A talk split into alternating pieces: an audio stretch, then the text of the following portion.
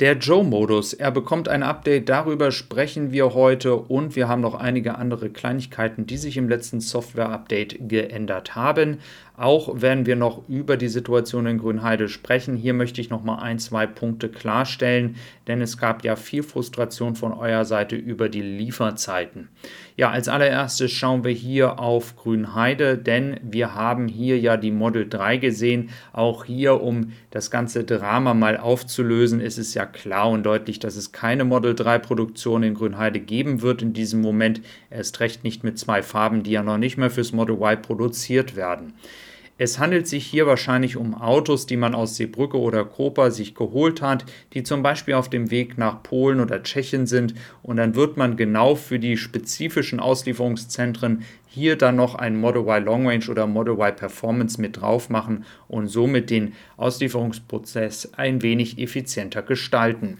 Dann schauen wir auf die Long Range Variante. Es gab einige von euch, die mir mitgeteilt haben, ja, es wird ja kein Model Y Long Range an Privatkunden ausgeliefert. Ich kann ja eure Frustration über die Lieferzeiten verstehen, aber das ist so grundsätzlich nicht richtig und da möchte ich noch mal kurz aufklären.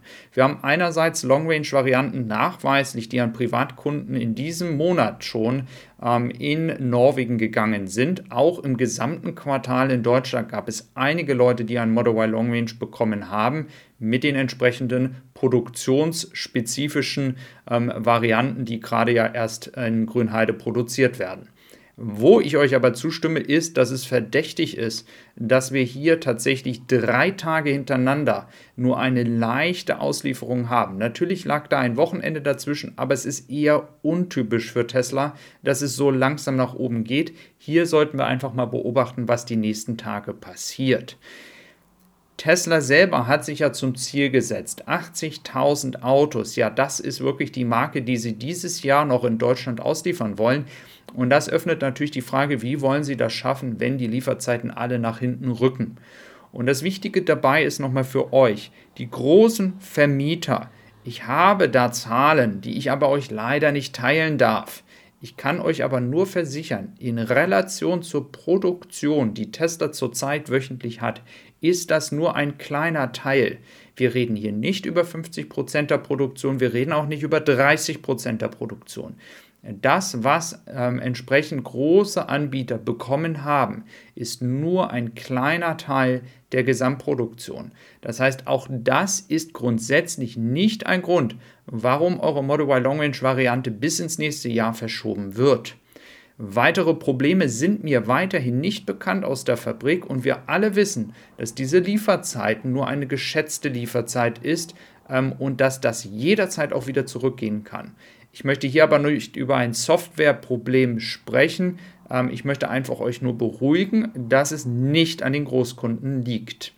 Auf der anderen Seite schauen wir noch kurz nach Shanghai, bevor wir dann zu den Software-Updates kommen, denn in Shanghai ist es so, dass man jetzt offiziell bekannt gegeben hat, dass man mit diesem ganzen Upgrade auch fertig ist und dass die Expansion entsprechend abgeschlossen ist.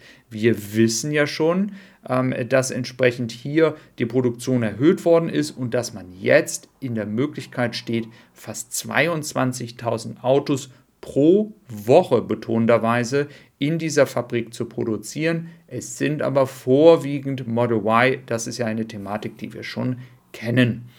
Dann schauen wir auf die Kleinigkeiten, die sich noch geändert haben, bevor wir zum Joe-Mode kommen.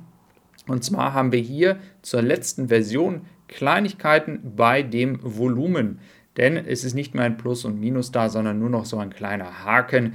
Ähm, das hat man jetzt geändert, genauso wie auch auf der Webseite einige Sachen sich geändert haben, scheint Tesla hier einige Kleinigkeiten auch hier zu ändern.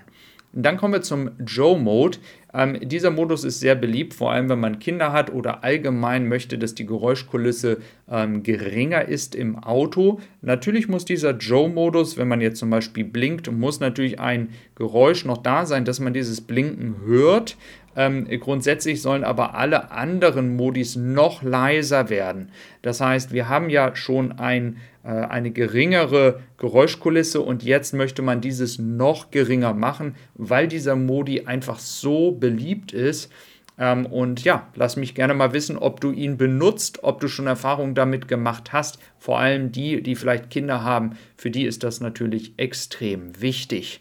Dann haben wir noch ein Update auch in Bezug auf die Darstellung in den Notifications. Wir sehen hier auch nochmal die Art, wie das dargestellt wird. Ähm, links die alte Version und rechts die neue. Also ihr seht, es wird kontinuierlich daran gearbeitet, auch wenn wir natürlich alle eigentlich auf andere Updates hoffen, nämlich zum Beispiel die Thematik Schilderkennung.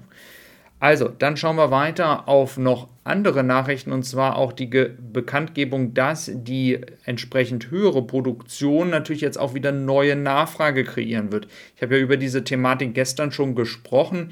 Ähm, hier gibt es nochmal von New Street Research eine Analyse dazu. Man geht jetzt davon aus, dass sobald die Lieferzeiten in eine Region kommen, die Tesla als gut empfindet, also nicht jetzt wie gerade, ähm, dann wird man natürlich Wege finden, die Preise re zu reduzieren. Und wenn Tesla das macht, haben sie einen riesen Vorteil, weil sie ja grundsätzlich eine viel höhere Marge haben und viel mehr Spielraum.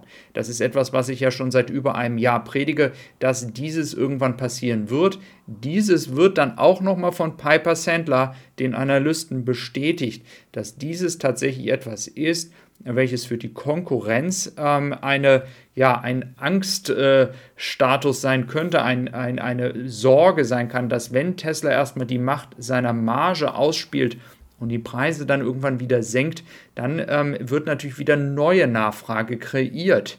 In diesem Modus, wenn du jetzt kein Auto in diesem Moment bestellt hast und darüber nachdenkst, einen Tesla zu bestellen ähm, und noch ein wenig Zeit hast, würde ich dir tatsächlich empfehlen, die nächsten drei, vier, fünf Monate noch abzuwarten, denn ich bin der Meinung, dass vielleicht sogar bei der Standardvariante Model Y hier eine Preisreduktion stattfinden könnte weil ihr ja alle zu Recht gesagt habt, dass eigentlich der Preis, für was man da entsprechend ähm, ein Auto bekommt, zu hoch ist. Also, wenn du Zeit hast, würde ich noch ein bisschen abwarten. Gleichzeitig in den USA gibt es auch noch Neuigkeiten. Die FSD Beta-Version wird zu weiteren 60.000 neuen Nutzern entsprechend gegeben.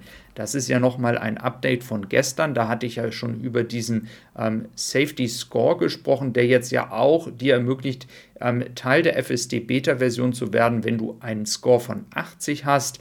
Dieser wird ja anhand deiner Fahrweise ermittelt. Auch das nochmal als Erinnerung. Viele kritisieren das und sagen auch, ich bin gar nicht bereit daran teilzunehmen, wenn, wenn es so etwas gibt. Das ist nun der Modus, in dem Tesla arbeitet, um einfach sicherzustellen, dass nicht der letzte Chaot äh, mit der Fahrweise dann ähm, eine autonome Funktion hat. Ja, ich freue mich, dass du wieder dabei gewesen bist. Wenn du neu dabei warst, lass gerne ein Abo da oder schau einfach auf meinem Podcast tessysupply.com vorbei. Da findest du diese Folge auch als ähm, Version zum Zuhören. Ich freue mich.